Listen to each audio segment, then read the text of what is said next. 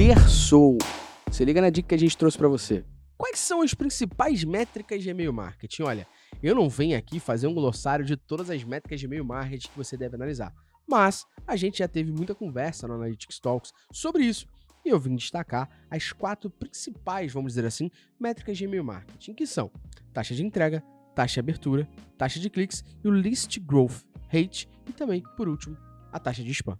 São cinco métricas. A primeira, que é a taxa de entrega, é de todos os disparos que você fez para sua base, quantos por cento foram entregues?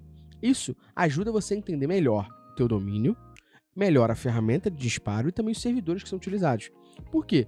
Você consegue entender, inclusive, a qualidade da sua lista de e-mail.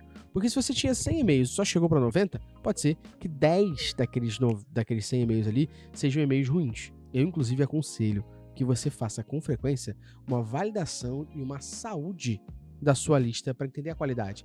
Existe uma ferramenta que é parceira nossa, que é a Safety Mails. A Safety Mails você consegue subir a sua base lá e ele valida se esses e-mails são de fato verdadeiros ou não e te ajuda a ter uma lista melhor. Isso vai te ajudar a ter uma entregabilidade melhor e fazer, inclusive, que os servidores dos provedores te ajudem na entrega. Segunda é a taxa de abertura. Isso vai te ajudar a avaliar se o teu assunto, teu subject do e-mail fez sentido ou não. Ou seja, tem muita gente que usa vários trechinhos. Olha, sua fatura chegou, não sei quem te marcou. Isso vai te ajudar a entender a taxa de abertura. Mas de 100 pessoas que receberam e-mail, quantos por cento clicaram? Ou seja, abriram o e-mail.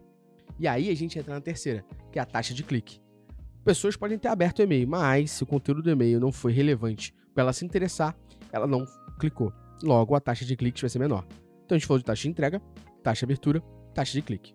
Depois disso, a gente tem o List Growth Rate, que é o crescimento, a taxa de crescimento da sua lista de e-mails.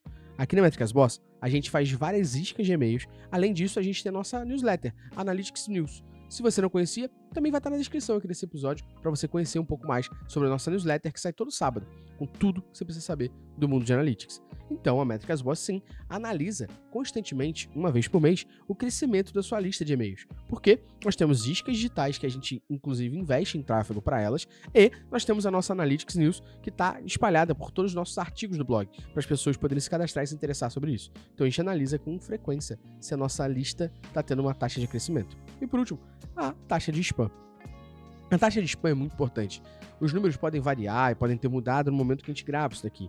Mas se 3% da sua base associar o teu e-mail a spam, a chance de você não chegar na caixa de entrada das pessoas é bem alta. Por isso, é importante você averiguar de novo a sua lista de e-mail, como a gente falou lá no início, com o Safety Mails, por exemplo, e também você entender melhor sobre as pessoas estarem associando ou não a tua lista e o teu e-mail a spam.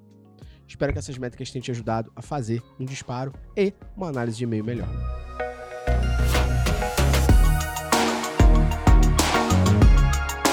Se você gostou dessa dica, não esqueça de seguir o nosso podcast no Spotify, dar 5 estrelas e compartilhar com quem precisa ouvir sobre.